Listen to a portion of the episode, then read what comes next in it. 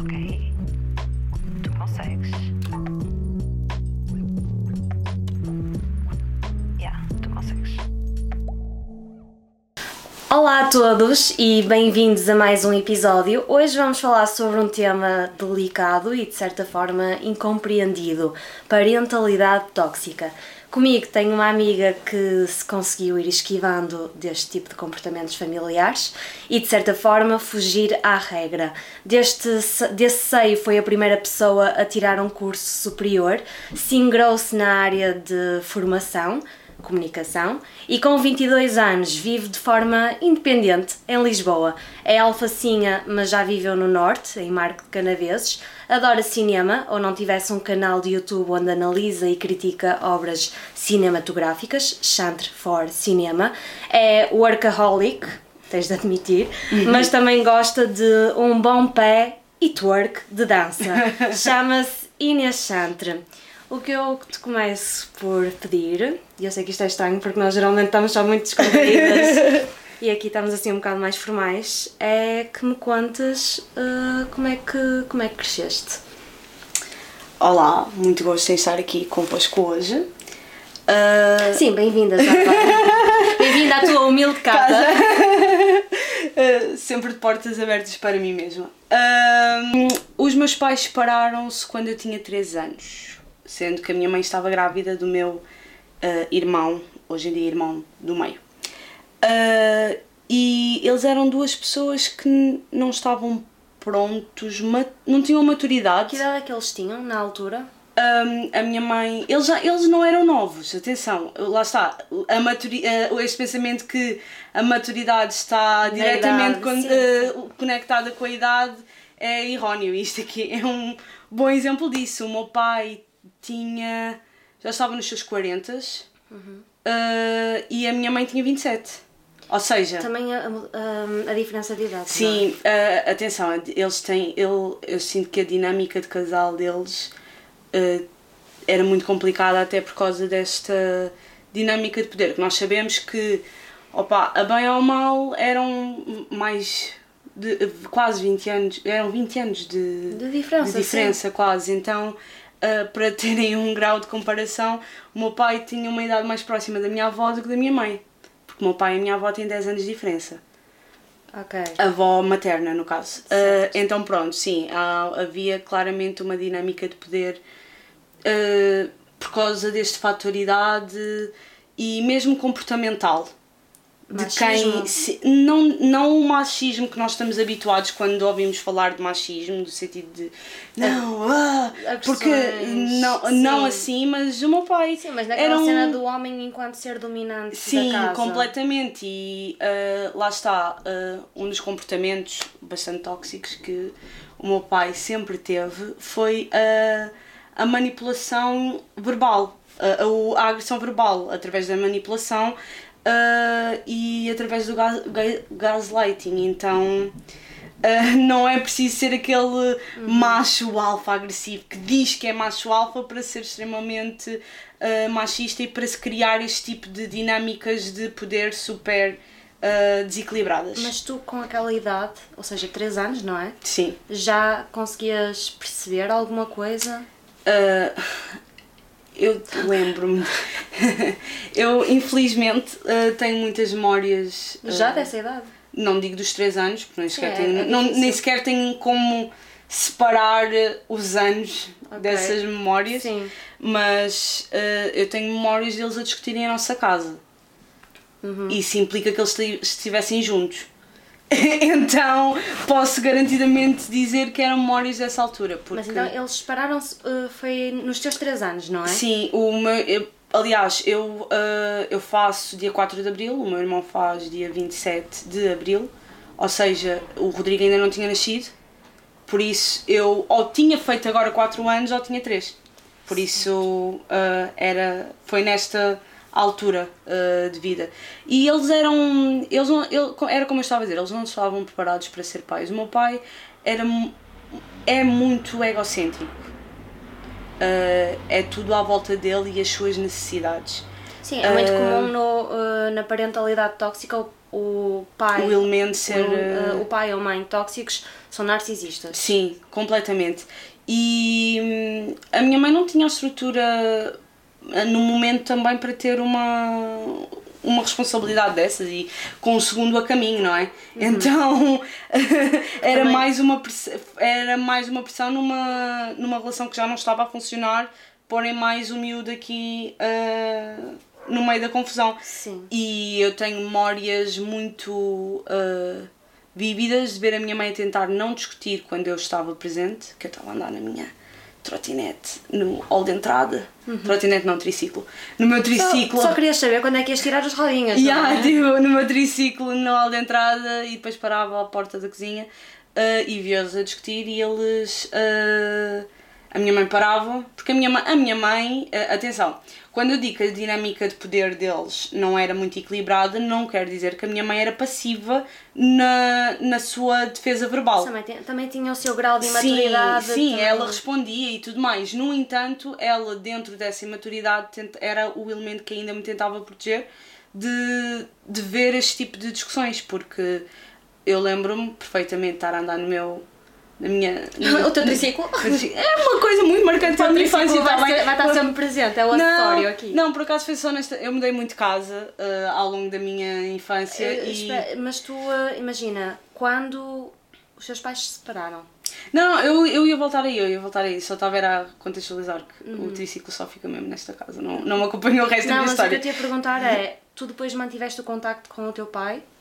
Ah, não, ah, porque lá está, eles separaram-se, o meu pai não ajudou em quase nada, nem tendo um recém-nascido, que seria, no caso, é o meu irmão, não é? Ah, não ajudou quase nada e por obra do universo, a minha mãe, graças a todos os santinhos, encontrou o meu padrasto, que foi uma figura paterna para mim, e que efetivamente fez o cumpriu o lugar de, do provider ah, na família e sempre garantiu que eu e o meu irmão Rodrigo nunca nos faltasse nada. Ah, e depois nós mudámos para o norte. O meu pai eu via de 15 em 15 dias enquanto estava aqui em Lisboa. Uh, isto até aos meus uh, 10 anos. E depois aos 10 anos mudei para o norte e aí houve uma quebra muito grande uh, entre mim e o meu pai. Uh, Mas sentias que ele tentava aproximar-se? Não. Ou... o meu pai uh, o meu pai é uma pessoa muito imatura.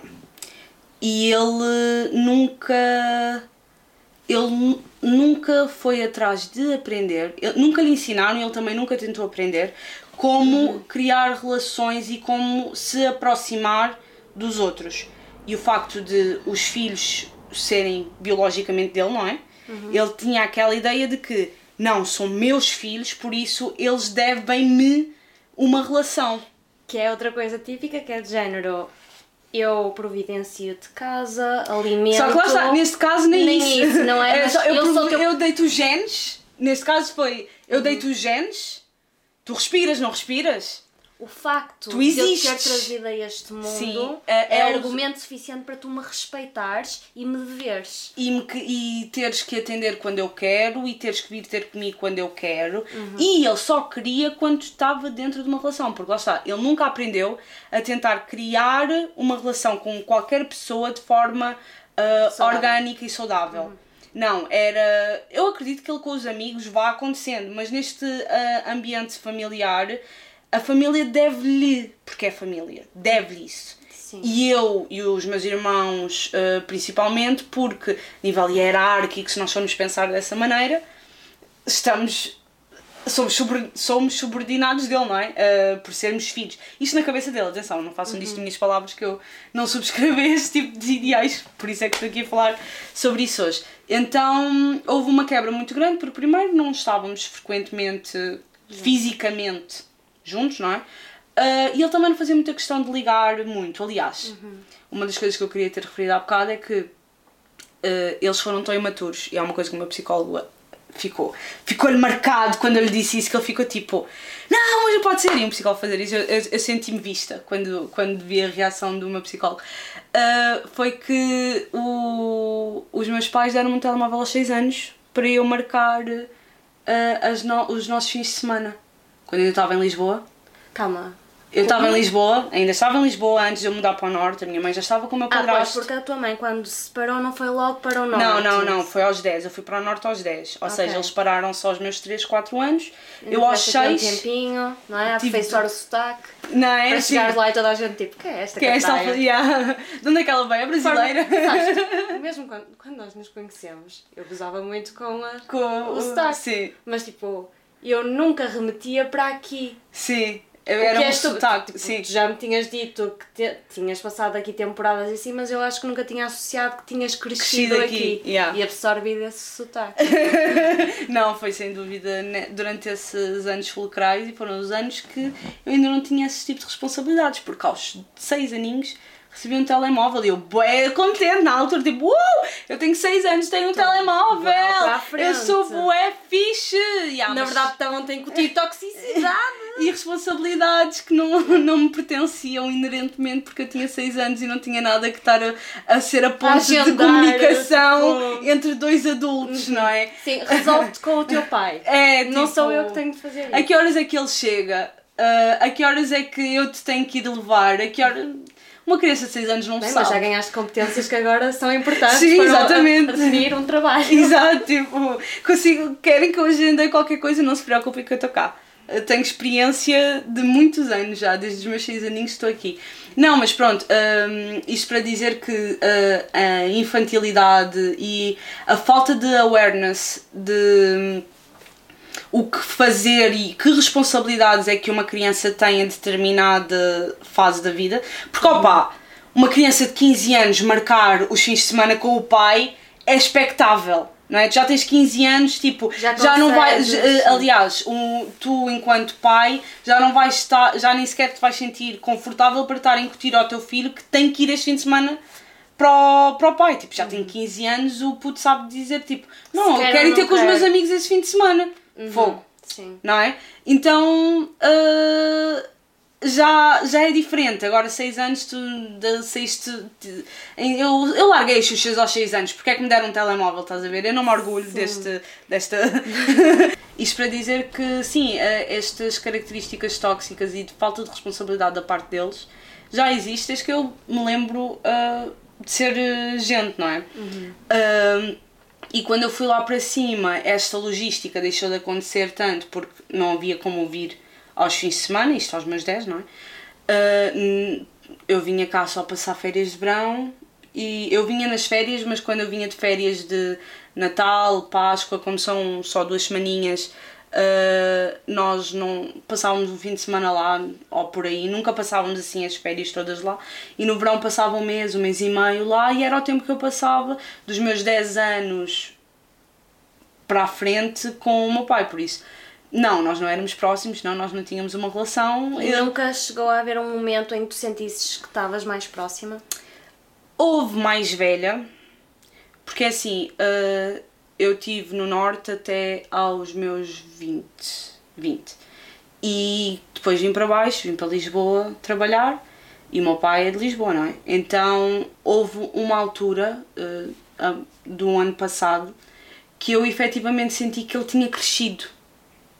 E esta expectativa de que, oh meu Deus, porque eu sinto que hum, até, ah, até haver realmente um- uma quebra, um, já em adulto, um, um rompimento em adulto, uma justificação nova para eu realmente não o querer ver.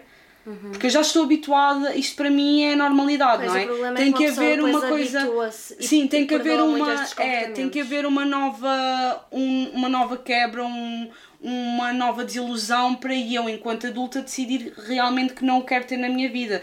E ele, como estava numa relação que ao início até me parecia Saudável. saudável, ah, e uma vez que ele é tão dependente da outra pessoa para ter uma relação minimamente saudável com os seus filhos, ah, eu fiquei com uma expectativa de género, olha, se calhar, se calhar é desta. Sim. dá.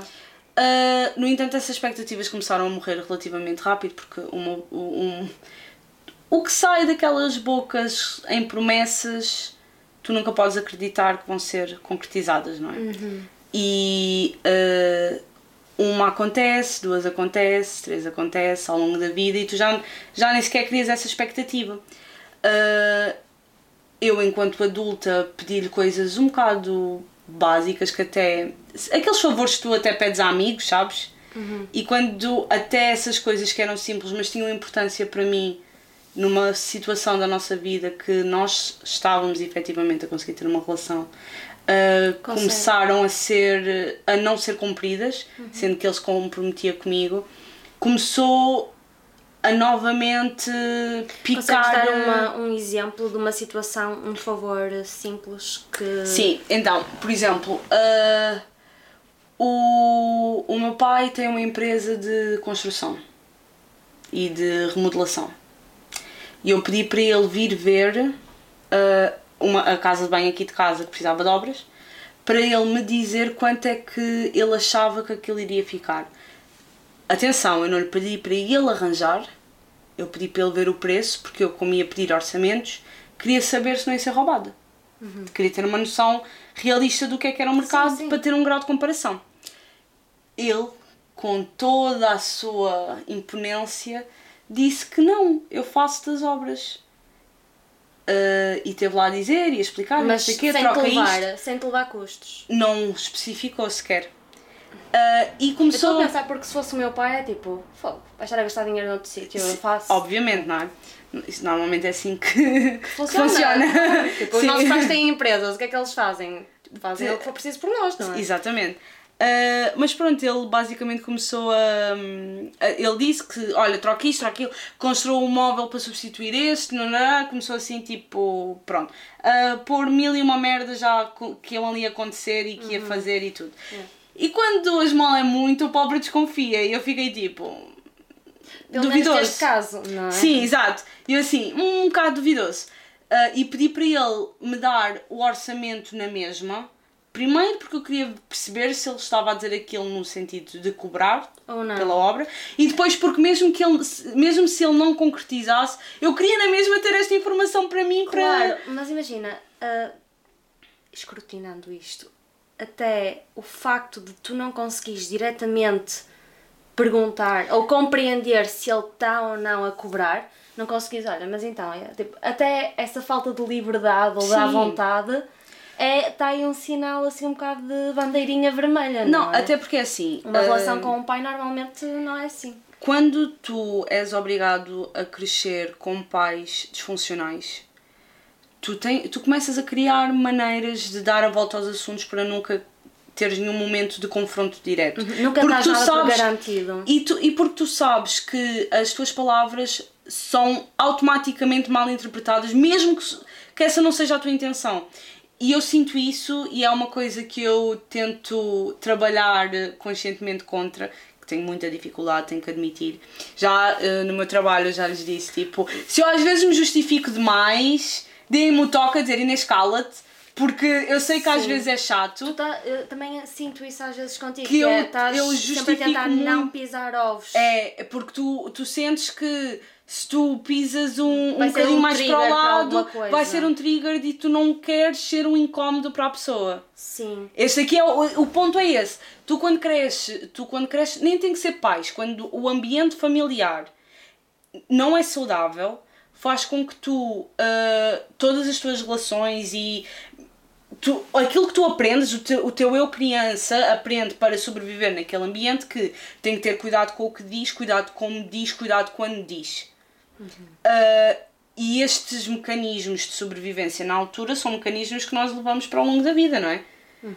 E é uma coisa que tu conscientemente em adultos, se estiveres a fazer o trabalho, que é o meu caso, tu começas a ter noção, começas a perceber que é muito chato para as pessoas normais que vivem contigo, que não são que não vão começar logo a interpretar-te como querem, não é? Que têm assim comportamento. Ficam até próprias desconfortáveis, dizendo, minha, cala-te, meu, já percebi que. Cala-te e até vou recuar até tipo, situações da universidade em que claramente o teu, hum, a tua situação era muito diferente de outras pessoas porque a maior parte de nós está almofadado pelos pais, tem uma Sim, retaguarda sim, sim. e tu não tinhas essa retaguarda e depois havia pessoas que não compreendiam, não é?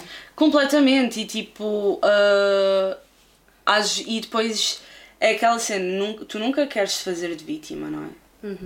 Ah, e às vezes e depois às vezes tu partilhares as coisas e sentires que elas não foram recebidas. Nos poucos. Depois é, há isto que é um bocado tricky, que é nos poucos momentos em que tu realmente partilhas exatamente aquilo que sentes, sem estar com medo de pisar cascas. Se, se tu sentes que efetivamente pisaste, naquele momento de vulnerabilidade que tu não estavas a pensar nisso, tu recuas tipo as escadas inteiras.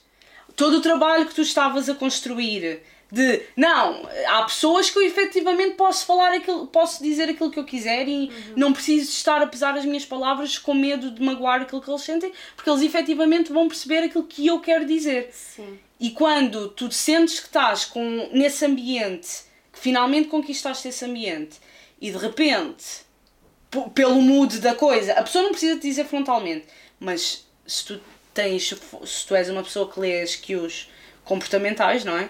consegues perceber automaticamente se a pessoa ficou mais assim, não é? E quando isso acontece, parece que a pessoa, sem querer, te deu o alto pontapé e tu desceste as escadas todas de cabeça, outra vez. Uhum. Sobes mais rápido, porque já fizeste esse trabalho uma vez, não é? Já sabes como subir, já não precisas de aprender tudo do zero, mas vais ter que as subir todas outra vez. Uhum. Uh, e eu sinto que isso é um trabalho constante e vai tem que continuar a acontecer.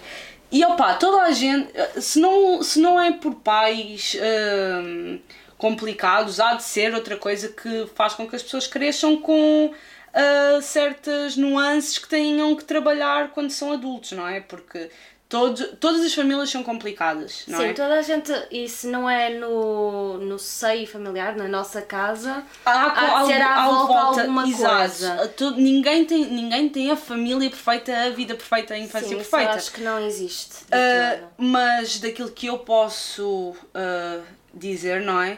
É, porque das coisas que eu vivi, que eu pessoalmente posso testemunhar, é que é muito complicado depois em adulto uh, gerires a batalha interna do consciente de tu estás a ser demasiado apologético. Por exemplo, pegando nisso, estás a ser demasiado apologético e tens que parar de o ser porque tu não precisas pedir desculpa de coisa, de merdas que não são de pedir desculpa. Uhum. Por exemplo, não é? Sim. Uh, e depois a batalha interna do automatismo.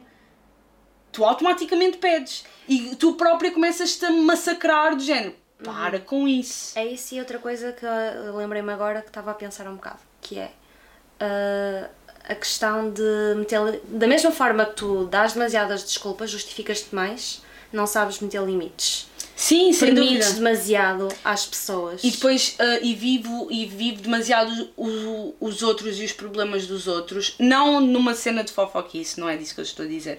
É do género, os problemas, eu sinto demasiado os problemas Sim. dos outros quase como se fossem meus, porque eu fui habituada a ter que resolver os problemas de toda a gente que estava à minha volta. Tu foste mãe do teu irmão.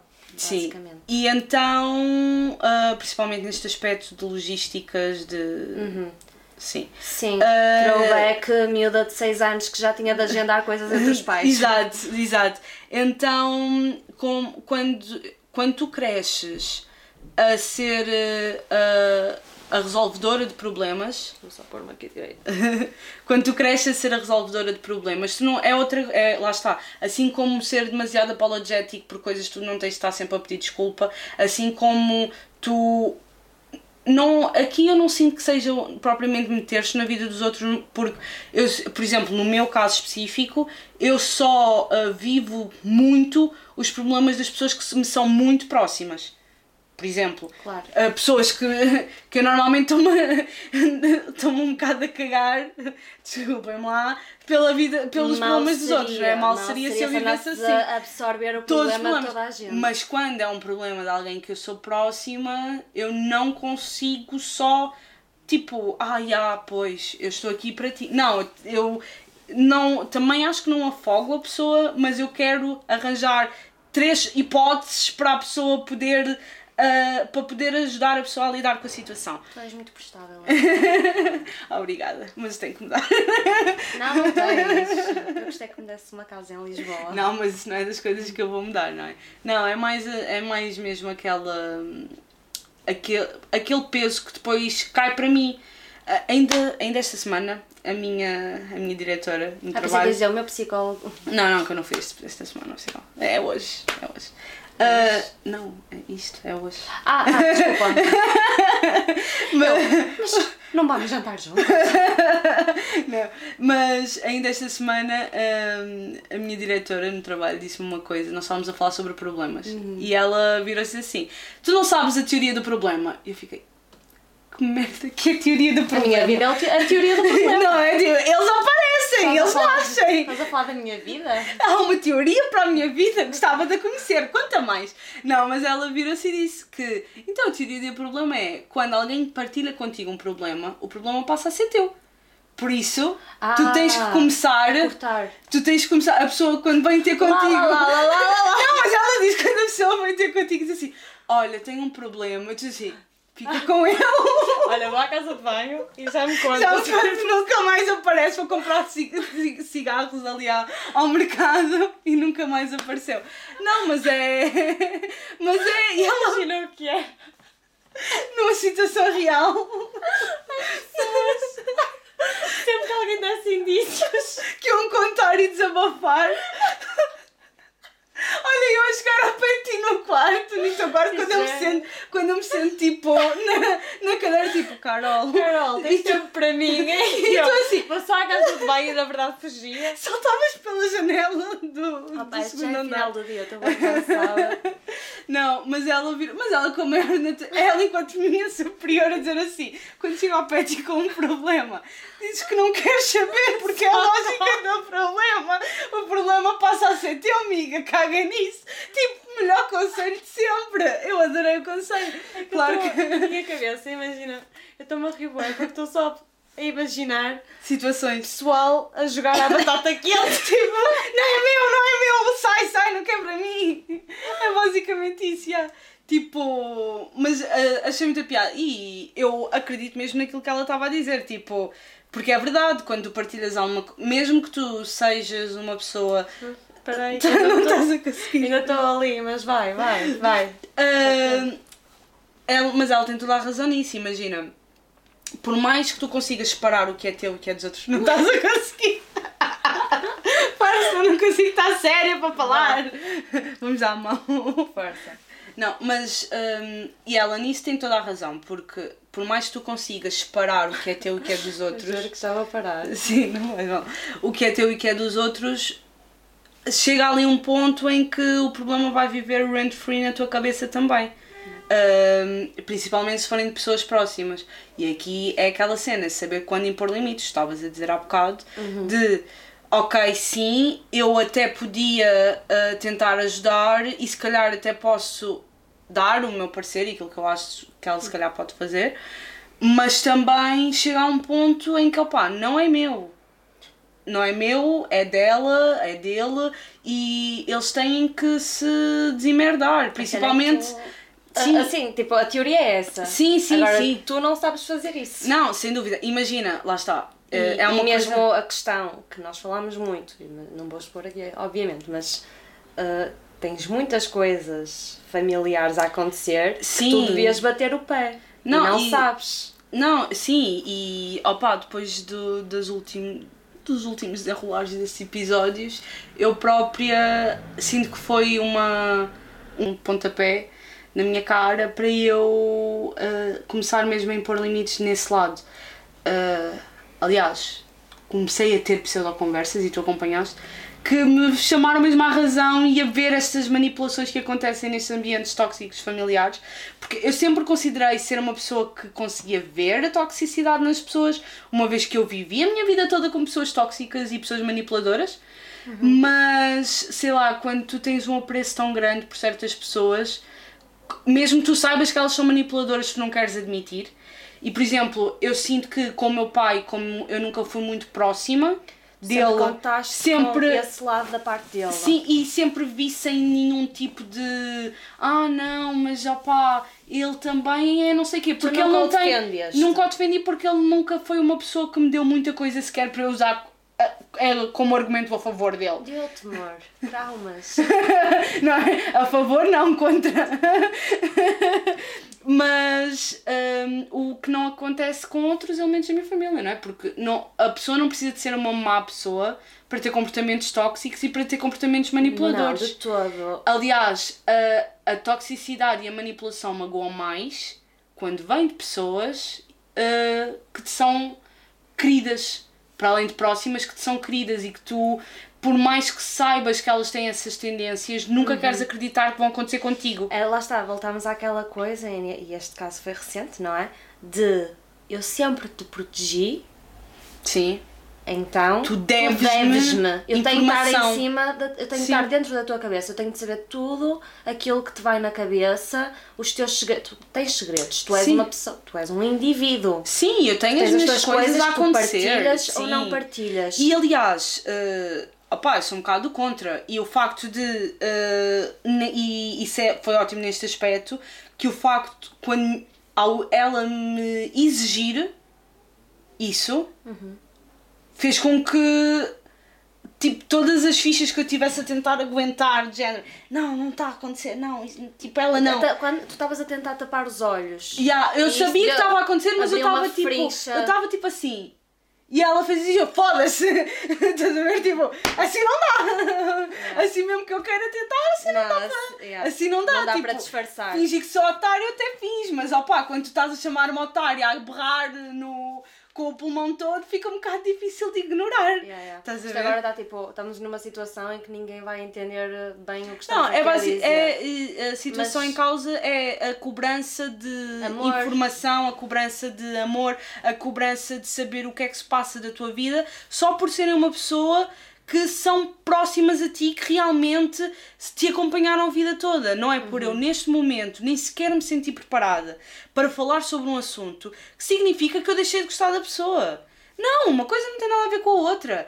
E o facto de não respeitarem este tempo e, eh, e tentarem usar o histórico da relação para me coagir a dizer e a fazer coisas que eu estou a dizer com todas as letras que eu não quero fazer é manipulação. Mas amiga, aí estás de parabéns, porque aqui conseguiste travar. Sim, lá está. E depois é aquela coisa, ah, como, a- como tu disseste há bocado, eu sei a teoria toda. Eu já sei a teoria toda há muito, muito tempo. Era eu uma criança. Tipo, literalmente, como diz a música.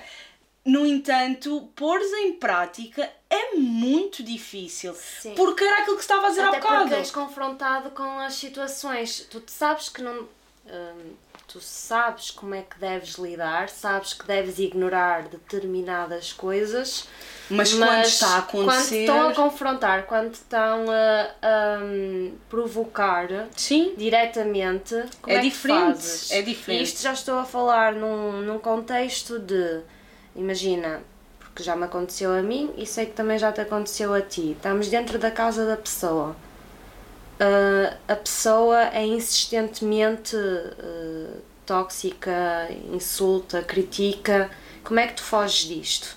Não? Mesmo Sem sabendo- querer ter um confronto, porque opá, é muito bonito quem está de fora dizer assim, manda para o caralho. Mas não é assim que funciona a vida real. Sim, é tipo, ignora Tipo, só. Sim, ignora, finge que não ouves. Não e é quando, assim. E quando é tão problemático a ponto de, de envenenar todo o ambiente na casa? Sim, é isso, é que depois, depois é isso. Às E quando vezes tu não consegues dizer uma palavra que a pessoa corta-te sem que hum, a pessoa a vá problematizar ou Sim, distorcer aquilo, que estás a dizer. Sim. Aliás, hum, Eu, tipo, Aliás, eu não falo neste momento com o meu pai exatamente por uma discussão dessas. Porque eu estava na casa dele, ele começou a mentir, a distorcer a realidade da, do nosso histórico familiar e a pôr-se num patamar de cuidador, quase, e alguém que demonstra muito amor e dá muita atenção. E isso aí é um dos meus triggers, porque eu não gosto que tentem distorcer a, a realidade à minha frente, ainda por cima. Coisas que eu sei, porque eu sempre, eu sempre gostei de factos, porque sempre me protegi muito em factos, porque se realmente aconteceu, não é uma opinião, as pessoas não podem mudar um facto. não é? Um acontecimento, porque Não aconteceu deveriam, assim. não deveriam. Mas verbalmente, as pessoas depois quando contam as coisas, acrescentam um ponto, tiram um ponto, inventam personagens, pronto. E era isso que estava a acontecer e isso principalmente quando, são quando é sobre temas que são íntimos, não é? Eu fico muito triggered, eu não consigo ignorar e eu sou a primeira a dizer que eu poderia ter ignorado. Poderia, mas quis. Não, eu não tenho que querer ignorar constantemente uma pessoa que me está a mentir na cara e que se está a, a, a massajar o ego de uma coisa que nunca fez. E eu confrontei naquele momento. Mas confrontei com calma e serenidade. Sim. Mas confrontei. Então, quando me dizem que não confrontes, responde. Eu respondi. Mas lá está. Vamos outra vez àquela situação de pisar cascas de ovos. Tu, com pessoas destas, tu, por mais que respondas Não com um uma- doce Não acompanhado. consegues ter uma discussão saudável. Não, porque tu, tu, assim que respondes, tu pisaste, tu largaste a caixa e saltaste em cima dela. Porque para a eles nunca pessoa. fazem nada de mal. É A isso. questão do pai narcisista é que ah, ele está sempre bem. E ele não consegue meter-se, ser empático e meter-se na cabeça do filho, neste caso, e pensar no que é que poderá ter feito. É tipo, eu sou pai, eu sou superior e o que eu faço é o certo. Sim. E, e depois, tipo, quem és tu? E se eu digo é porque me- aconteceu. me contradizer ou sim. das minhas intenções. Não, e, e pronto, e foi assim. Depois foi aquela típica conversa de tu deves-me respeito. E, Que e ainda no outro dia eu estava a ver uh, um podcast. Sabes quem é a Lavi de Marie? Aquela que até foi para o Big Brother, toda diferente. Pronto, não interessa. É uma personagem muito sorry. diferente. É uma personagem muito diferente aqui. Tipo, é Uma personalidade pessoa- diferente É uma aqui. personalidade muito diferente Sim. daqui de Portugal. E, hum, e também tem as suas coisas. Ela já sofreu de anorexia, ela também teve ali uma relação. Ela não se dá também com a mãe. E ela no outro dia foi a um podcast que é de uma antiga locutora da cidade FM, a Yolanda Tati. Sabes quem é? Uhum. Ah, e no meio da conversa também falou um bocadinho da relação que tinha com a mãe. E falou que, e ali- aliás, ela estava a ser muito respeitosa, estava a dizer que de facto nunca conseguiu compreender muito bem a mãe, tal como ela não, a mãe nunca lhe conseguiu compreender bem ela. ela e nem aceitá-la. Depois existe também isto, tipo, Quando tu és um. não aceitam, não Sim. aceitam a personalidade do filho, Sim. porque também projetam aquilo, aquilo que, gostavam de ter sido. e que sim, eh, queriam que o filho, a filha fosse um espelho deles ou que os filhos alcançassem aquilo que, Que eles não eles, alcançaram. eles não alcançaram. Ah, pronto, e no caso, eu não, não sei exatamente o que é que aconteceu na relação familiar dela, mas ela estava a explicar que há uma distância e que nem se falam muito, ela tem mais contacto com o pai, ela vive aqui e eles vivem no norte. E eu- Yolanda Tati, e isso admirou-me mesmo muito, como é que uma pessoa que ela tipo, deve ter que 30 anos no máximo, não sei. Hum, como é que uma pessoa tão jovem estava tipo a, a questionar porque é que ela. uh, mas é tua mãe? Como assim não te das com a tua mãe? Estava ali com uma coisa que eu estava tipo. Então, mas como assim tu ainda achas estranho que haja este tipo de relações? E, como é que aliás- tu não sabes o que é que é. Que, que- não, e sei, aliás, acho que é de extremo mau tom. Uh, Nós as duas olhas. a olhar a ver se aquilo tinha desligado. Mas não desliga. Não, não, não. Uh, aliás, aliás, eu acho que é de extremo mau tom tu teres alguém de. Mas para não, além de. não era com malícia, mas, Não, era, mas incom- eu- era uma era incom- incompreensão. Por isso é Sim. que eu até no início do episódio disse que é um tema ainda incompreendido. Porque as pessoas, e já tive amigos, e, e eu tipo, a não ser as minhas amigas próximas, muita gente não entende. Porque ainda que sim, haja muita, muita gente com problemas na família, hum, Há uma normalização. Uh, não, não, é, acho que não há coisas assim. Imagina, cada um tem a sua personalidade e, tudo- e há sempre manias dentro das personalidades, mas isso não quer dizer que os pais sejam tóxicos, não é? Sim. Felizmente também não há assim tantos não pais é, tóxicos. Sim, não é todas as famílias têm pais Não é? tóxicos, não. É, exatamente. O Se formos por aí, é que também se formos naquela cena de que tudo é tóxico, também há Não. aqui um problema. Lá está, todas as famílias têm os seus problemas, não quer dizer que estes sejam os problemas. Sim, sim. Ah, mas ah, lá está, eu acho que ainda, como há muita, há muita gente, e já tive amigos assim, que não conhecem esta realidade de problemas a sério. Uh, familiares. Imagina, de- o facto de tu à mesa não conseguires conversar, Sim. porque tudo é censurado, porque tudo, nada do que dizes vai ao encontro do que a pessoa quer ouvir ou que lhe inter- interessa no momento e por isso ela corta-te ou cria confusão. Tipo, Sim. isto não é normal. Não, sim, e por exemplo, tu teres alguém que. ah, vou dar um exemplo muito prático. Eu, quando morava no Norte, o meu pai ligava-me uma vez por mês, coisa disso. Que se eu não atendesse quando ele decidiu ligar, naquela vez específica que ele decidiu ligar, Ele não respeitava. não, não, nem é só isso. Se eu devolvesse a chamada, ele não me ligava ao mês. Mas assim que eu devolvia a chamada, ele ia dizer: Tu nunca me atendes. Não é. Ele só me ligou uma vez. Uhum, sim, E eu não sim, estava no telemóvel naquele segundo. Sim, sim, sim. Mas eu é que nunca lhe atendo, eu é que nunca quero saber, eu nunca é que lhe pergunto como é que ele logo. se sente. E depois nem se, exato, não se lembram da parte deles, daquilo que, daquilo que Sim, fazem. É sempre que os sim. outros. É a vitimização. É, constante. vitimiza... E tu quando não tens, nunca tiveste contacto com ninguém assim, tu às vezes nem sequer acreditas que as pessoas são isso assim. existe. E que o teu. Não, o teu pai, o teu um pai não faz isso, tu estás a exagerar. Era aí que eu ia chegar. É tipo, eu acho que há muita gente que felizmente tem uma boa retaguarda. Lá está aquela coisa de tu também ter sido incompreendida, precisamente porque sim, há problemas dentro da família, mas não a estes níveis.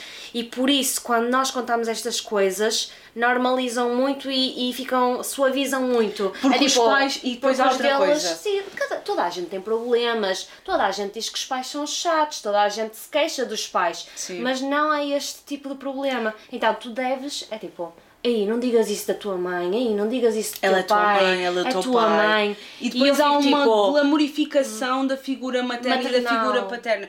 Principalmente da materna, porque depois há outra coisa aqui na, na e digo, parentidade. principalmente da materna. Não, não, porque imagina, sim, sim, sim. Não, porque imagina, o na nós quando se fala de de situações familiares, no- se tu reparares, as mães é que ficam sempre com os miúdos, as mães é que são as cuidadoras. Ah, Tanto é que historicamente falando, o pai é o provider, a mãe é a cuidadora. E depois Sim, é toda a gente da maternal. Sim. A maternal é a principal. Sim, sim, sim. principal. E depois, até porque o, os pais, nós socialmente já estamos habituados que os pais abandonem os filhos. Sim, e nós no outro dia estávamos a falar sobre isto, muito também na cultura. negra. Principalmente, eh, e sim, há comunidades que ainda sofrem e sentem mais isto, Sim, sim. mas se- mesmo se tu fores a generalizar, normalmente É é, o pai normal, que sai sim. de casa Sim. O- e se, se houver um distanciamento, me- não estou a dizer que acontece sempre, mas estatisticamente falando, o pai é aquele que, se há uma separação, não vai estar todos os dias com o puto. Não vai. Uhum. Isto não quer dizer que ele vai ser um mau pai. Atenção. Mas a sociedade já não põe, já nunca o vai pôr num esse- patamar que- de idealização como vai pôr uma mãe. E ah, tu às vezes explicares a uma pessoa que não, a minha mãe não me protege. A minha mãe, eh, por mais que eu faça, não me elogia. Se eu conto uma coisa positiva da minha vida, ela vai criticar. Se eu, se eu digo-lhe uma coisa que me está a fazer feliz, ela vai torcer a cara. Percebes? E tu dizeres isso a alguém que não consegue conceber Uhum. uma mãe dessa forma, por causa desta idealização da figura Uhum. maternal, ah, eles vão dizer como é como essa Yolanda, Sim, Yolanda como essa. Yolanda Mas disse, como mas assim? como assim? Não, Como assim? Porque e Não te depois com a tua mãe. e depois é o hábito e depois aí já entramos noutra coisa que é o hábito de negar ah, os sentimentos dos outros. Sim. Que é do género, eu estou-te a dizer, isto aconteceu-me e eu sinto-me desta forma e a tua resposta é não! Mas também não te deves sentir assim. E eu, mas eu não te perguntei Mas como é que tipo, eu me devo sentir, amiga, porque eu afirmei que eu me senti que foi isso que aconteceu. E mas eu- isso já são outras. E eu compreendo, imagina, hum, no outro dia perguntei a pessoas próximas uh, como é que foi. Pronto, eu vou abrir aqui um bocado o caso, senão também não se percebe bem, mas uh, como é que foi Ima- Imagina, ah, perguntei à namorada do meu irmão como é que ela lidava com, com, tipo, com as minhas críticas e as críticas dos meus irmãos quando nos ouvia falar sobre o nosso caso. E, e ela, tipo, ai, ao início achava muito estranho, não sei o que, não sei o que mais, mas depois, à medida que se foi introduzindo, começou a compreender. É isso quando finalmente Mas na conheces alguém. dela, ao início era muito estranho, porque na casa dela nada daquilo acontecia. Os pais nem sequer discutiam, estás a perceber? Sim. Então para ela era um mundo completamente é um à mundo parte. novo, sim. Ah, da mesma forma como está a acontecer agora com o João, não é? Que às vezes eu sei, por acaso não, não costumo lançar muito este tema, embora ele já esteja dentro, mas eu sei que ele não vai compreender certas novelas que se passam. Eu sei, aliás, até porque as coisas nem, se- não, nem dão bem para explicar, não é? Há Sim. coisas que acontecem que parece vindo de uma novela da TVI. E- Aquele overdramatization da cena que é real e tu ficas tipo, eu sei que é estúpido, já, mas é o que está a acontecer, o que é que É querem que que, eu isto nem faça? dá para, para exemplificar, porque se exemplificar é Estás a ver, tipo, tipo, chamem uma ambulância. Tipo, Yeah, o que é que tipo, tá- Não, mas... Ai, vidas. Mas Sim. sim, mas pronto, percebo que para pessoas que nunca tenham lidado com isto, ah, seja muito difícil de compreender. Então só à medida que forem sendo confrontadas Sim, é que... expostas a pessoas assim. Sim. E Eu, depois também, lá está, uh, nem toda a gente tem a capacidade de se pôr no lugar exatamente da pessoa, de se desconectar Uhum. das suas crenças e da, daquilo que acredita, das suas, das suas próprias expectativas perante estas figuras. Por exemplo, se eu tenho a expectativa que uma mãe e um pai vão proteger e cuidar e orgulhar-se do filho, independentemente daquilo que aconteça, qua- se uh, eu não largar estas minhas crenças quando alguém me está a contar uma história que não corresponde a estas crenças, eu não vou acreditar na pessoa. Se eu não tenho a capacidade de perceber Sim. que as minhas crenças podem não se aplicar a tudo o que existe, eu nunca vou compreender. É a empatia de tu. E isso não torna a pessoa boa ou má, atenção, não é isso que eu estou a dizer. N- Mas não- ah, o, há graus de um- empatia. uma falta de noçãozinha Sim, e não é é, empatia. propriamente Não, boa. é que tipo- Se não consegues ouvir alguém sem o julgar, também não és assim tão Não, bom quanto isso. totalmente, não é? mas não é isso que eu estou a dizer. Imagina, a, a, a, dificulta, a dificuldade de compreender também sinto que vem de, da falta de empatia de me conseguir pôr no lugar do outro. De realmente desconectar-me com as coisas que eu acredito e ouvir o que o outro está a dizer e tentar compreender o outro. O que é normal, lá está, assim como há, tem que haver um esforço consciente para tu, quando cresces, com certos mecanismos que precisaste de aprender para sobreviver, tens que fazer um, um, um, um trabalho consciente para evitares aplicá-los agora que tu estás num ambiente seguro, não é? Aquilo do ser demasiado apologético, aquilo do. Ah, das justificações, de tentares cuidar de toda a gente que te é próxima, não é? Eu, no meu caso, eu tenho que fazer um esforço consciente de calma, se calhar menos, não é? As pessoas que não são automaticamente tão empáticas assim têm que fazer o esforço consciente de dizer: espera lá, pronto, calma. E se Realmente existir outro mundo além do meu. Sim, percebes? claro. É é um esforço consciente que nem toda a gente está com disposição É- para é o fazer. utópico, sim, percebes? Tipo, Claro. por exemplo, por, eh, aliás, a mim escandalizou-me mais.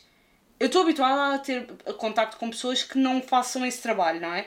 Mas a mim choca, não é escandalizar, mas choca-me mais uma pessoa que esteja a fazer algo que tu estás a fazer, a entrevistar alguém, não Uhum. é? Falar com alguém um, e ter esse comportamento. Por isso é que eu fiquei um bocado tipo chocada, não chocada, mas fiquei tipo Sim, a sério. Eu percebo o que. Hum. Imagina, eu sei que não foi com malícia, não me pareceu Mas com não malícia. tem que ser com malícia. Tem a ver com a ignorância, mas ela estava aberta a compreender. Uh, só que claramente também deixou a outra parte desconfortável. Que é Porque tipo, pôs on eu a expor-me. Yeah. Não só a ti, como isto vai para o YouTube e ela tem imensas visualizações. O mínimo que podes fazer é ouvir e calar, porque depois também existe outra coisa que é ah, às vezes mesmo os próprios entrevistadores querem falar demasiado, Sim. não no sentido de Ajudar na conversa, Ajudar na mas conversa. desmiuçar coisas que não são sim. tema, por exemplo. Sim. Não, mas lá está, eu acho que eu vejo, não sei se é a minha bolha, o meu algoritmo tipo das minhas redes que me está a dar esta falsa sensação, também pode ser, não é? Porque nós todos sabemos que os algoritmos funcionam assim, mas a mim tem-me aparecido muita coisa, muito conteúdo até, sobre. hum, para levantar esta awareness de. ah, nem todas as famílias são perfeitas, Ok, de, sim. percebes? Eu sinto que A mim não me aparece. por isso é que eu digo que posso. Claro que não é tudo o que me aparece, Uhum. obviamente, que né, mal seria se a minha vida fosse isso.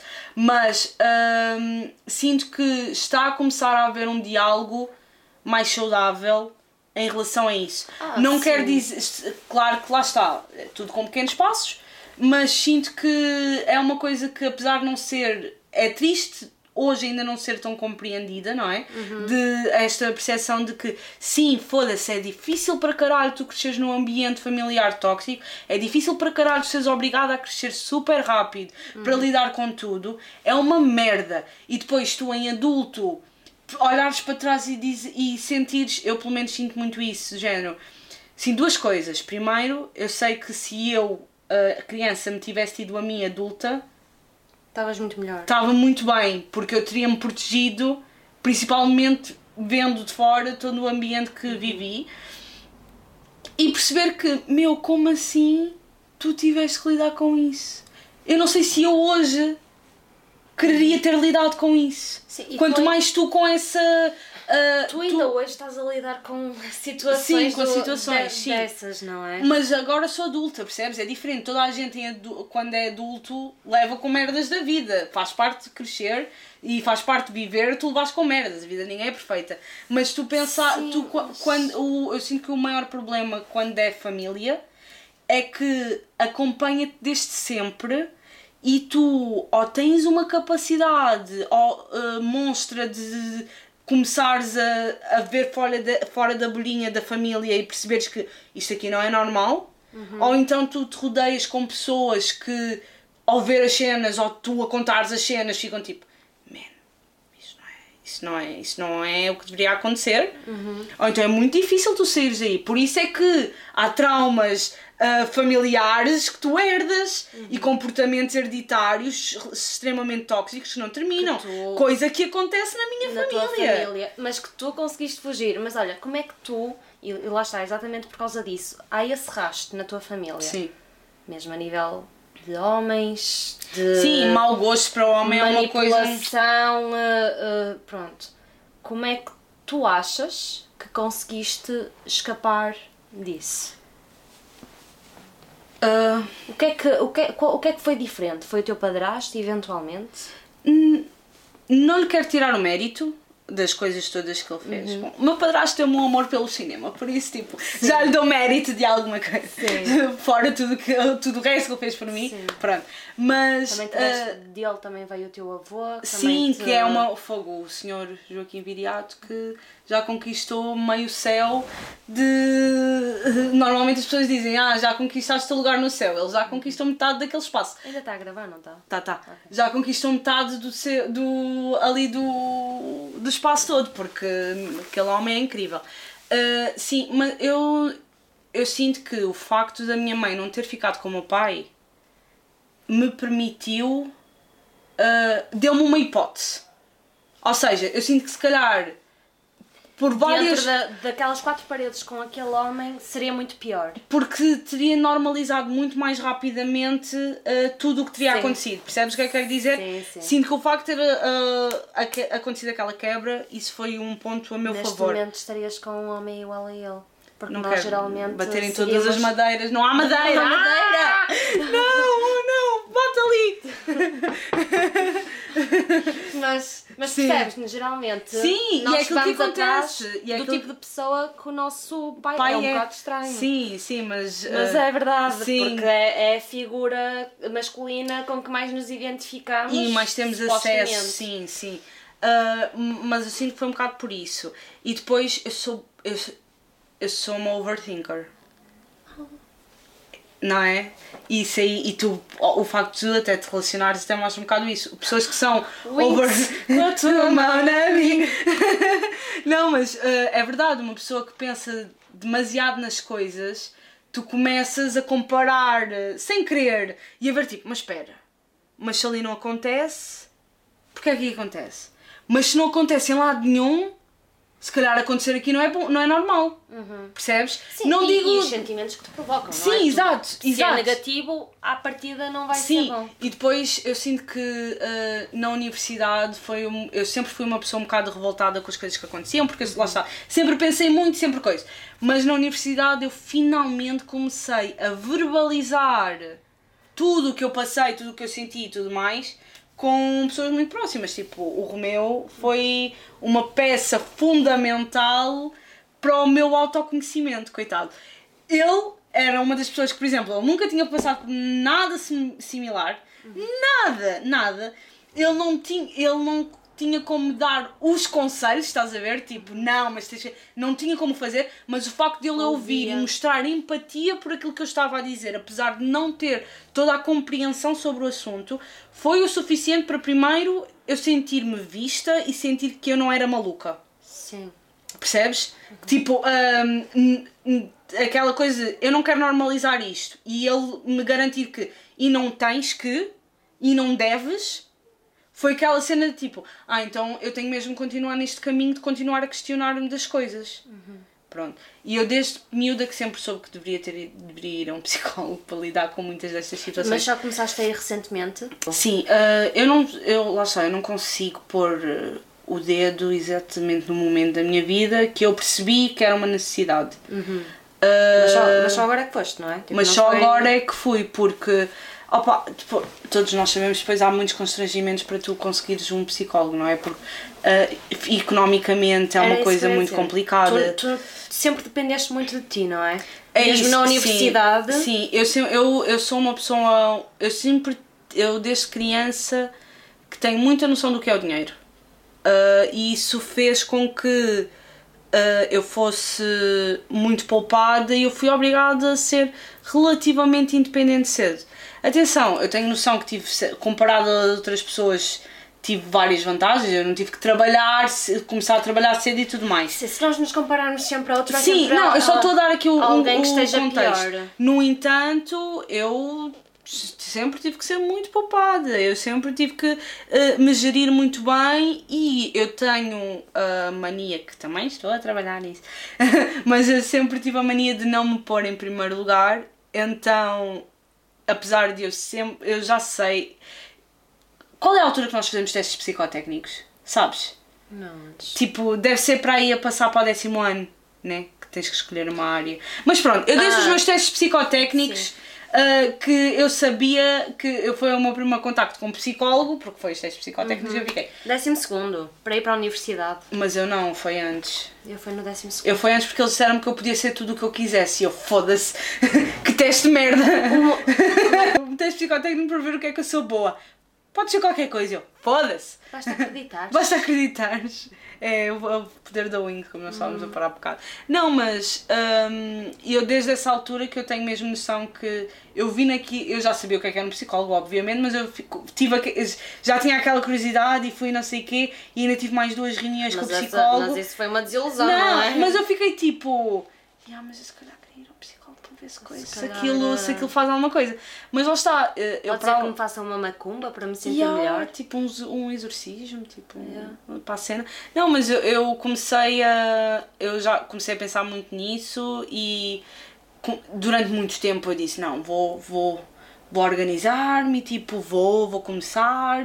Opa, se eu poupo dinheiro para comprar o meu material, também tenho que poupar dinheiro, tenho que se eu poupo dinheiro para conseguir investir no meu equipamento, por exemplo, ah, de vídeo e fotografia, também consigo pagar um psicólogo. Tinha esta mentalidade, mas priorizar, para além dos constrangimentos económicos, priorizar o healing da minha parte.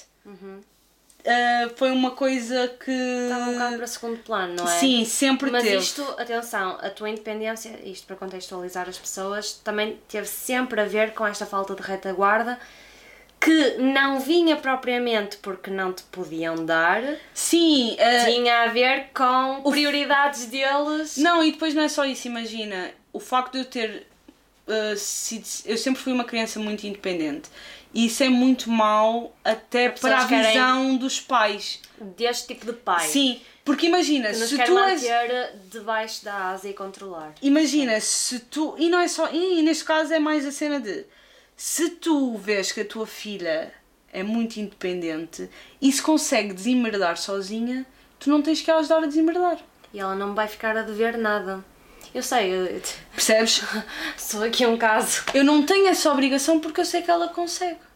Yeah. Vou-lhe perguntar se ela precisa de ajuda. Não. Não. Porque posso, se calhar, receber uma resposta que eu não quero ouvir. Mas eu sei que ela se consegue desemerdar Sim, sozinha. mas também sei que tu já pediste certas ajudas que também eram simples e que não te, não te deram. Aliás, exato, era aquilo que eu estava a dizer há bocado. As, as minhas desilusões com, com o meu pai foi de coisas tão simples que mesmo assim ele não as concretizou. Percebes? Eh, eh, eh, nem é disso que eu. Mas a, a nível económico, quando tu, tu, enquanto criança, enquanto adolescente, mostras aos teus pais, principalmente neste tipo de contextos, uh, neste tipo de ambientes familiares que tu não precisas de ajuda. Não é que tu não precisas de ajuda, é que tu tem, uh, consegues conquistar, és responsável o suficiente para conquistar um certo grau de independência, tu nunca mais recebes a ajuda. E teres essa noção que tu nunca vais receber essa ajuda faz com que todas as tuas decisões tenham que pesar isso. A minha experiência não é assim, por acaso. A minha experiência é mesmo o, ex- a excessiva tentativa de ajuda para. Parece que também te está a cortar ali uh, a capacidade. Não é cortar a capacidade, mas tu queres provar que também consegues fazer as coisas. É tipo querer demasiado estar eh, em cima a pessoa, mas lá está, porque quer-te controlar, quer-te manter debaixo da asa, porque é, é, é aquela sensação que querem que eu seja uma marioneta. Sim. E tu, e já te disse, nem devias sair de casa, nem devias sair da rua. Foste para Lisboa, Sim. vedeta, Como assim? Yeah. insultos. Sim, sim, sim. Nem sequer fica contente porque eu consegui uma coisa Que difícil. impactante Sim. na vida e Sim. no currículo, nem que seja. Sim. É tipo, tu saíste daqui e isso é o maior problema.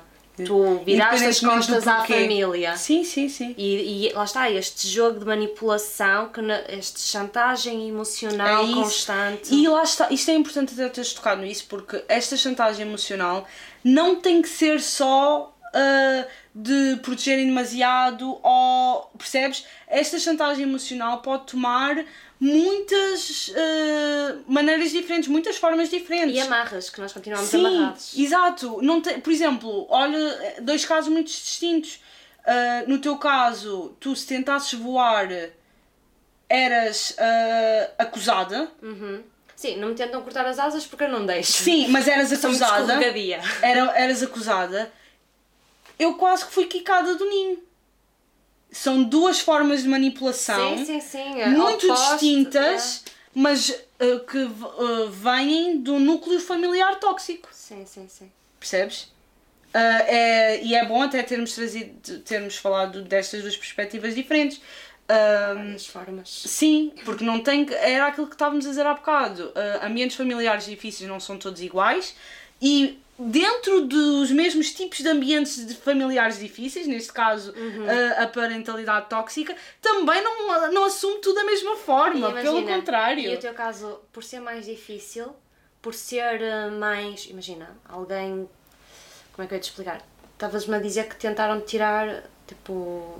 Sim, expulsar. quase que não, não me expulsaram do ninho, mas eu sempre, eu sempre me tornei independente muito rápido e houve uma altura que eu quase que me senti obrigada a tornar-me. Eu não tinha outra opção. sim. Nunca me, nunca me foi dito com esta frontalidade, Uhum. Mas sempre foi assim. Atenção, e eu quero deixar aqui um parênteses. Eu não digo isto quicada no ninho literalmente, porque eu sou muito agradecida ao Sr. Joaquim Viriato, porque estamos hoje presentes numa casa aqui no sim. centro de Lisboa. Não estou Sim. aqui a dizer nesse, nesse sentido. Este- Estou a dizer no sentido de se tu queres uns óculos, paga por eles. Uns Este, óculos de ver. este estúdio tem o patrocínio de Joaquim. Viriato, um homem muito especial. Não, mas... Mas- Mas, o que eu ia dizer é, é no sentido de. Uh, a tua realidade, como acaba por ser um bocadinho mais difícil, é mais compreensível aos olhos de quem está fora dela. No meu caso, é muitas vezes confundida com proteção. É muitas vezes Sim. confundida. oh, é só preocupação, é mãe galinha, ou tipo algo assim de género, e é tipo, não, não. Há uma linha que que separa. separa. E depois há outra coisa, imagina, ah, o facto de eu ser. ah, quando se fala, quando ah, estas pessoas falam depois sobre nós, não é?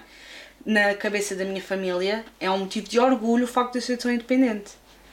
Eu não, eu não escolhi ah, ativamente esta independência, mas eles sentem-se orgulhosos com a independência que eu alcancei tão jovem. Sim, sim. Mesmo que não me digam diretamente, porque não dizem, eu sei que eles dizem aos outros que é um orgulho. Mas isso é bom. Sim, sim, sim. Não, não é isso que eu, tô- é isso que estou a tentar mostrar. Enquanto que do teu caso, tu Não. és vedeta. Porque lá Sim, está. e, e tu... já, e já soube que já falou da- tipo, com desdém daquilo que eu faço. Exato. Por- e- mas não.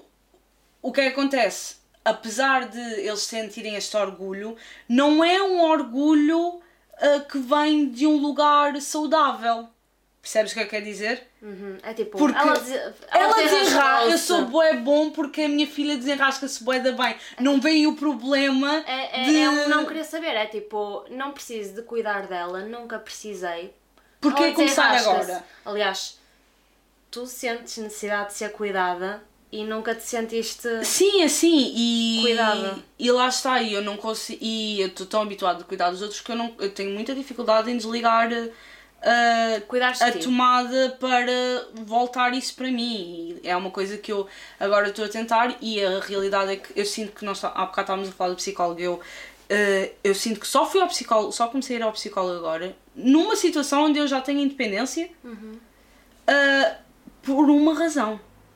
No ano passado as coisas ficaram tão negras para mim uh, a nível psicológico, porque eu entrei em burnout por causa do trabalho, estava a ter muito trabalho e a perder muito tempo com merdas que eu não tinha controle. Uh, e eu, não, eu tinha que escolher entre dormir uh, e comer e pronto, é, estava muito complicado. Aliado às pressões familiares de coisas que estavam a acontecer à minha volta, que eu sentia que estava tudo a desmoronar à minha volta e eu não tinha controle sobre nada, nem, nem, nem tinha a força e a vontade para fazer nada. Coisa que nunca me tinha acontecido. Porque o mundo pode estar a desmoronar à minha volta, mas, eu vou tipo- conseguir encontrar três soluções. Tu tens. Três hipóteses. Porque não tens mais ninguém a ajudar-te. Eu tenho sempre, eu consigo sempre encontrar pelo menos três. Duas delas são sempre uma merda. Tenho que sempre optar sempre pelaquela terceira. Aquela que é uma, uma Um bocadinho, merdinha. uma merdinha. merdinha. Mas opa, eu- elas aparecem. E naquele momento. Nada. Blank total. E aliás, eu, eu agradeço muito à minha médica de família porque eu tive uma das minhas consultas de rotina nessa altura e falei com ela e eu não consegui falar e comecei a chorar num consultório com a minha médica de família. De tão. de. os nervos estavam tão à tona que ela perguntou-me: Então Inês, como é que são as coisas? E eu comecei a chorar. E tu, quando te sentiste assim, não conseguiste falar com a tua mãe, com a tua tia? Imagina, não, ah, porque. E depois é outra coisa, eu nunca queria ser o peso. E tu, é aquela coisa, ah, tu quando cresces a cuidar dos outros e a não querer ser um estorvo para ninguém, a não quereres ah, afetar a vida de ninguém, a não querer ser um trabalho para ninguém, nessas situações em que tu te sentes completamente perdido, fica muito difícil tu pedires ajuda. Não é numa coisa que tu queres fazer tudo sozinho porque tu queres ser a pessoa mais independente. Não é isso, é porque tu realmente não queres incomodar. Não, vem num, não vem de um lugar de, na- de ego. Eu consigo. Não vem de um lugar de ego, vem num lugar de medo de incomodar o outro. Isso é bué triste. Sim. E, Porque e eu tenho não noção. da parte do outro grande preocupação ao longo dos dias, Sim, não é? Sim, o sim. comportamento da outra parte. Aliás, eu, e foi uma coisa que eu já disse a alguns elementos da minha família, de que ah, se eu não morasse com o Léo, que é o meu namorado, ah, eu garantidamente que se calhar eu caía aqui e batia com a cabeça e só me ia descobrir tempos depois. Não, eu digo isto, eh, não, não tipo de amigos, porque eu tenho amigos bons. Tem- ainda no outro dia. Ainda no outro dia não punha nada nas redes há muito tempo e a Catarina liga-me muito preocupada. Estás viva? Tu não publicas nada no YouTube, tu não Pronto, publicas nada se lá calhar nenhum. já estavas assim, sei lá, estavas com uma semana de. De- não, comecei um novo trabalho, então. Não, não, não, estava eu ia dizer que tipo, vá lá, passava uma semana e já E começava a cheirar um bocadinho mal, mal, o já- vizinho pelo menos começava a Já- detectar. Não, não, eu- eu te- aqui eu estou a exagerar um bocado, mas, eh, no, mas objetivamente falando, eu passo semanas e semanas sem ninguém da minha família me ligar. Tens o caso do meu pai. Nós chateámos em janeiro. Não, eu estou-me a rir, desculpa, porque eu só me lembrei do meu pai e eu a dizer-lhe, pai, Para de me ligar. mensagens tipo de manhã, de noite. Desculpa. Não, tipo mas os é- opostos. Os opostos, é. E isso é bom, tipo, até mostrar eh, esta dualidade. Ahm, eu passo semanas, às vezes, de ninguém me ligar. Estás a ver? Tipo, e se me perguntares assim, ah, mas tu queres. Não é, não é essa a questão. Sim. É a questão de tu sentires que não ligam porque também nun- nenhum deles quer saber. É sempre bom checar as pessoas, não precisa ser todos os dias, mas tipo, uma chamadinha por Percebes? semana, não é? Pronto, Quando estás tão e- longe ainda por cima. Então pronto, uh, foi uh, no ano passado cheguei a um, a um low muito low com tudo o que estava a acontecer uh, e a minha médica de família reencaminhou-me para um psicólogo porque aqui a Algés é muito fixe e tem um, um, um apoio psi- uh, de Sim, psicologia para, para as juntas de freguesia. Que é grátis, sim, não é? No sim depende, uh, sim, depende. Uh, tem um valor muito reduzido. As filas de espera, lá está, é como tudo. Tens que esperar um bocadinho, eu tive que esperar alguns meses ainda para conseguir entrar. Mas se fores recomendado pela médica de família é, é de graça. Uh, se não for recomendado pela médica de família, pagas uma 10 euros. é 5 euros, 10 euros. É, é uma. Não é um valor de uma consulta, é mais Sim, uma. mas não são os 40 Sim, euros É isso, que tá- é isso não, é, não é o valor de uma do- do consulta, é uma coisa mais simbólica do que outra coisa qualquer. O mais gastas tu se fores comer ao McDonald's, estás a ver? Literalmente. Ah, e, e pronto, sinto que foi, mas eu também sinto que só comecei a ir ao psicólogo porque bati num low tão grande. E eu sabia que tinha que começar a ir desde miúda para ver também esta coisa de meu, gente, eu sei que é bem difícil e eu dou-vos o meu caso porque que mostra isso, não é? Eu sabia, sempre soube que tinha que ir, sempre falei que tinha que ir e adiei ao máximo. Se se sentem que têm que ir a um psicólogo, vão. Se sentem que têm que pedir ajuda, peçam. Não tem que ser a família, como nós estávamos a dizer aqui, não tem que ser a amigos, não tem que ser. Se vocês sentem que não são compreendidos por ninguém, compreendo.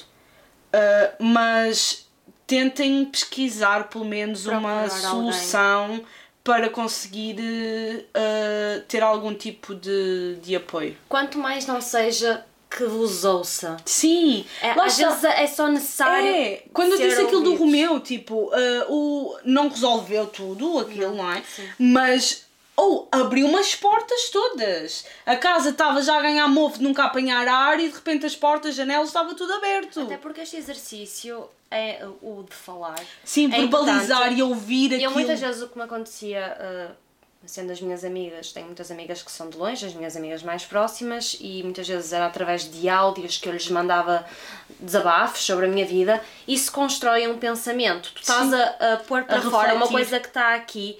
E, que, E organizar vezes organiza e faz-te, às vezes até a cena de ouvir-te a ti própria faz-te retirar certas conclusões. E, e depois é a cena de que também há muita gente que não tem uh, tempo para estar a pensar nos seus problemas, organizar essas ideias, então eu acho que só quando nós as expomos, só quando tipo estamos a ouvi-las mesmo, não na nossa cabeça, no exterior, é que nós percebemos realmente, temos certas percepções, não é? Sim. E, e só quando tipo eu consegui expor, mesmo com o meu psicólogo, e só quando alguém fala e, no e é ouvido, é que eventualmente vai-se a perceber certas coisas que E estão vai mal. ter, sim, vai ter, eh, imagina, Estás a cá para fora. Ah, sim, sim, sim. Imagina, eh, por exemplo, eu digo, ah, vou- estou a trabalhar nisso o meu psicólogo. Aquilo que está a acontecer, eu chego lá, eu falo e ah, ele diz-me coisas que eu já sabia, das duas uma, ou que eu já sabia ou que já me disseram, os meus amigos quando eu desabafei a mesma coisa. No entanto, ele às vezes põe as coisas, joga umas coisas tipo, eu mando-lhe uma bola e ele manda uma bola outra vez e bate-me assim e eu fico, fogo, Desblo... ok, já vi, Desbloqueia-te aí alguma desbloqueia. Foi uma boa analogia, não foi? Gostaste da analogia? Sou uma mestre analogias. Não, mas ele, mas foi, ainda no outro dia disse-lhe assim, não, mas eu sinto... Alguma tinha de bater certo, é que tu fazes tantas. yeah, tipo, verdade. Não, mas ele, eh, eh, o, o exemplo que, que aconteceu agora na semana passada foi: eu estava-lhe a dizer que eu queria muito passar tempo com uma pessoa porque eu sei que ia fazer bem a essa pessoa e ia-me fazer bem a mim, porque eu já comecei logo a dizer: porque eu já sei que vai dizer que eu tenho que pensar no que é que eu quero fazer por mim, não sei o quê, mas eu quero fazer isto por mim porque eu não sei quanto tempo é que tenho com esta pessoa e quero passar tempo com esta pessoa por mim. Eu sei que lhe faz bem, mas eu também quero que isso me ajude a mim porque eu gosto dela. Ah, e ele vira-se para mim e diz assim: Isto aqui é passar tempo com essa pessoa. Tu, como estás a chorar neste momento, a contar-me aquilo que se passou, é passar tempo com essa pessoa. E É passar esse tempo de qualidade que tu precisas com essa pessoa. Mas espera, explica melhor. Ah, eu. Eu sei o contexto, Sim, sim, sim. mas- Ah, estar com esta pessoa existe eu estar num ambiente que não me faz bem. E eu estava a existir com ele, que eu queria estar por mim, Presente. naquele ambiente presente, Físico. porque eu queria estar com essa pessoa. E ele basicamente chutou uma bola para a testa e disse assim: Ah, pois, porque vai-te fazer bué bem estar com esta pessoa e esse bué bem é isto. Tu estares neste momento a chegar ao meu gabinete, a chorar, a contar o que aconteceu quando tu estiveste com essa pessoa. Ah, ok, já percebi. Ah, foi, ah, é isso que é o positivo. Ou seja, mas também o que é que tu podes fazer neste para balanço? É ligar mais vezes, eventualmente? Mostrar-me presente e tentar arranjar maneiras de estar com a pessoa sem estar naquele ambiente. Naquele ambiente. Ok. Não é automático, neste momento lá não é está. fazível, mas ah, e O facto- o, que ele, o que ele me disse retirou de mim o peso de que eu tenho, tenho, tenho, tenho, porque tenho que engolir aquele ambiente porque eu quero estar com a pessoa porque me faz bem. Ele mostrou-me. É assim, neste é a momento, é, razão, ele sim. basicamente disse que neste momento estar com a pessoa não te faz bem. Não por causa da pessoa, mas por causa do ambiente. E tu ou arranjas uma maneira de estar com a pessoa fora desse ambiente, ou então não te enganes a dizer que estás a fazer isso por ti. Isto basicamente vai ao encontro da ideia de que não, nós não temos de estar presentes num ambiente que nos faça mal. Se uma pessoa é tóxica, uma altura a minha, a minha psicóloga disse-me isto, que é tu és uma peça de fruta, tu e a tua família são uma peça de fruta numa fruteira em que uma, uma, uma eu estou a pensar que nós estamos com umas analogias Mas isto não é- isto não é Eu meu, sei, eu não é sei. minha autoria. Eu sei, eu sei, mas tipo, Mas continua. num- tipo, imagina, dentro desta fruteira tem uma fruta podre e o que é que acontece quando a fruta está podre? Quando Espalha. ganha bolor? Espalha. Nós vamos ficar intoxicados Nós vamos com estar, aquilo, com o bolor de uma pessoa, uma pessoa que não se quer tratar. Ou seja, A pessoa é... não quer cortar a parte podre, a peça não quer cortar a parte podre. Yeah. Então qual é a solução? É afastar-nos. Pelo menos distância suficiente. Para o bolor não chegar a ti. Aqui, continuando. É. É. É isto. É. E as pessoas não querem aceitar que às vezes temos de nos afastar, ou pelo menos pôr limites.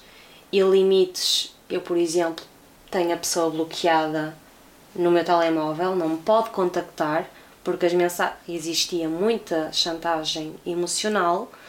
Hum, sei lá, entre outras coisas, há, há, certa, há certos limites que pode ser constrangedor para os outros, mas é o que, o que é mais Sim, saudável, para mim para porque eu vivia em constante ansiedade e, e quando estou perto dessa pessoa ainda, ainda, ainda vivo, mas Já, já, ter um controlo melhor. Sim, já conseguiste conquistar Que um antes, distanciamento. antes não conseguia porque as pessoas obrigam-te a lidar com aquela pessoa porque tem certa ligação familiar contigo. Então é, diz- acham que é obrigatório, mas não é obrigatório. Se estás Sim. mal, tu arranjas estratégias, mecanismos para não ficares mal. E isso deve ser respeitado. Sim, e depois é aquela cena. ah, as pessoas não adoram dizer se estás mal, muda-te. As pessoas adoram dizer isso. No entanto, quando tu efetivamente fazes, és culpabilizado. Sim. Mas temos é que adotar o pensamento. Eu estou mal, dentro das minhas capacidades, eu vou mudar, mudar-me ao máximo. Não mudar quem eu sou, mas mudar-me mesmo geograficamente, de distância. Mudar-me, ti- retirar-me desta, desta situação. Sim, e às mas vezes, quando tu estás em casa, és adolescente e não podes sair de casa, não é? Porque agora nós adultas é muito mais fácil dizer isso, tipo, vou-me afastar. E mesmo assim não é fácil. Porque Sim. tu sabes, tipo, mesmo a liga, existem sempre outras Sim, partes. sim, sim, sim, Existe sim. sempre, nós somos preocupados na mesma com a nossa família. Claro, não, mas não é isso, imagina, se o ambiente familiar for tóxico dentro de casa, tu em adulto consegue, por, mais que não consiga, que não te consigas desvincular totalmente, tu já consegues criar certos graus de distanciamento. É tu quando és adolescente é mais difícil. É explosiva, simplesmente. Tu não sabes lidar com aquilo, és imatura. E, e é preciso ter esta, este- esta noção e tentar, mesmo assim, criar formas de Uhum. distanciar. Sem. Opa, não digo não tentar confrontar, porque nós já, ten, nós já dissemos que não é Ah, assim sim, que funciona. As pessoas dizem isso, é tipo, e já experimentaste dizer? E Yeah. já experimentaste isto? Eu, não, eu tipo vivo com esta pessoa desde que eu nasci, mas eu, nunca não tentei, isso. yeah, tipo, hum, e é muito difícil, eu tenho plena noção que é muito difícil explicar a alguém que é tóxico a sua toxicidade, até porque normalmente, como são pessoas ah, narcisistas, tu quando explicas algum defeito a um narcisista, o narcisista vai se sentir ofendido e vai se vitimizar. E vai virar o bico ao prego. Sim, completamente. Sempre. Não. Por isso é que é muito importante começar a fazer aquilo que já se pode fazer mesmo quando não dá para fazer o distanciamento físico.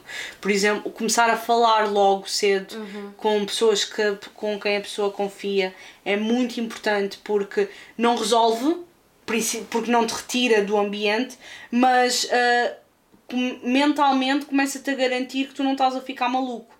Mentalmente começa-te a garantir aquilo que eu estava a dizer há bocado, que aquilo que tu estás a sentir é legítimo. É válido. Uh, e isso é muito importante. Por mais que tu não consigas resolver automaticamente a situação, tu saberes que uh, tu não és um monstro por te estares a sentir dessa forma Uhum. é super precioso para o teu crescimento. E depois porque permitirem-nos partilhar também nos dá acesso a outras realidades Sim. e percebemos que não somos os únicos disto. Sim, e sim. eu, foi principalmente na universidade que tive contacto com pessoas mais diferentes e com realidades que também não eram as mais favoráveis e eu aí percebi, ah, calma, eu também não sou o, o caso mais extremo, Sim. é tipo...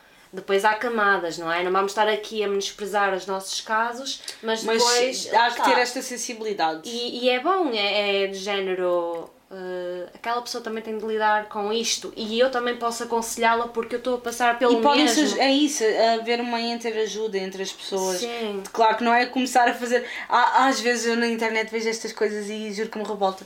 Uma competição para ver quem é que é o mais merdo, quem é que teve a vida mais merda, sabes? A minha merda cheira-me pior! Ah, Ah! isso é toda a gente. Tipo, mas mas dá- nas costas. não- Ui. Ah, mas a mim mim- dá-me as costas, o pé e a cabeça. Yeah. Estás a ver? Tipo, já. Eu trabalhei o dia todo. Ei, mas eu acordei às 5 da manhã. Estás a ver? Não é uma competição, tá? mas lá está, é tu encontrar as pessoas que em vez de terem assim, mas a mim dói-me o pé, a cabeça, a barriga, Sim, as costas, dizer-te assim, eu compreendo. Sim. E, até, e depois, a pessoa até depois pode dar os exemplos dela, mas dizer, yeah, eu compreendo e diz, tá, tá, tá, tá, tá. Nunca Não é numa de de comparação, competir. é uma, percebes? Isso aí sim, são relações Isso é mesmo saudáveis. irritante quando tipo, tentam fazer isso. Ok, pronto, olha, vamos só assumir que estamos a gravar isto no outro dia, mas dando continuidade ao que se estava a dizer, hum, há que ouvir, compreender mais, porque os sentimentos que os outros nos descrevem são legítimos e vamos só comparar menos. Pronto, Inês, por fim, porque este episódio já, já está bastante longo, peço-te então, peço-te então uma sugestão para os nossos ouvintes. O que é que tu nos trazes? Então, a minha sugestão pode parecer um bocadinho básica, mas eu vou contextualizá-la para não parecer assim uma coisa tão uh, banal. Uh, eu acho que é muito importante para pessoas, acho que é importante para qualquer pessoa, mas principalmente para pessoas que têm assim contextos familiares ou contextos pessoais um bocadinho mais complicados e têm que se relacionar com pessoas uh, tóxicas ou que não são muito fiáveis e mudam e tentam mudar a realidade das situações depois delas terem acontecido. Acho que é muito importante escrever. Sei que journaling agora também é um tema que está muito em alta, que devíamos fazer journaling todos os dias. Sou da opinião que fazer journaling todos os dias é um bocado complicado. Eu já tentei ter esse hábito diário, mas não consigo. Sentar-me todos os dias para escrever sobre mim, tipo, e sobre o que me aconteceu no dia, acho que as nossas vidas não são assim tão interessantes para estarmos a escrever todos os dias. Mas nos momentos e em alturas que estão a acontecer coisas uh, em que, no momento de stress, em que houve uma discussão, em que a vida está complicada, acho que é muito importante se escrever para começarmos a ter um registro daquilo que acontece, porque às vezes, por exemplo, pessoas que começam a dizer: Ah, não foi isso que aconteceu, eu nunca te disse isso. Nós, por termos desabafado num sítio que podemos consultar, até para nós percebermos assim, não, Os fogo, eu não estou louca. Não é? Eu não estou louca, eu senti aquilo naquela altura e efetivamente aconteceu. E mais importante que isso, às vezes nós não temos com quem desabafar e quem nos ouça um, e consiga dar um input uh, que se consiga relacionar àquilo que nós estamos a explicar, àquilo que nós vivemos. Quando nós exteriorizamos, pomos cá para fora, uh, ajuda a nós até refletirmos sobre o problema. Então, não só numa de consulta, nem numa de garantir que aquilo que acontece acontece, até numa de uh, percebermos o que é que nós sentimos Analisarmos e melhor as nossas emoções. Sim, sim, o porquê de estarmos a sentir as coisas, acho que journaling é uma ótima aposta. Sim, sem rancor, não é? Não é para estarmos aqui a escrever aquela pessoa não, não quero que aconteça. Tipo, não, não, é tá um aqui. desabafo. Sim. Não, é mais uma desabafo para ti, tipo, uh, e explicar, expor cá para fora o, o, como é que eu me sinto e o que é que eu acho que está a acontecer para eu me sentir nesta for desta forma. Não tanto focar no outro, tipo, o outro fez-me isto. Não, tipo, contextualizar o que é que aconteceu, mas uhum. explicar mais aquilo que eu sinto. E porque eu dizer como é que eu me sinto faz com que eu comece a refletir, género. Eu sinto-me assim, e depois pergunto, mas porquê é que eu me sinto assim? O que é que aconteceu para eu me sentir assim? Há uma e teia de daí... pensamento, não é? Porque nós Sim, quando, estamos a quando estamos a falar, é muito, o raciocínio é muito mais rápido. Quando estamos a escrever, nós conseguimos uh, ser mais cautelosos. Ok, então porquê é, que isto acontece? E uh, vai, vai se desencadeando a coisa. Acho. É, é, por isso eu é acho, um que, acho que escrever ajuda muito neste, neste tipo de contexto, episódio de hoje. É um bom conselho. Obrigada, amiga.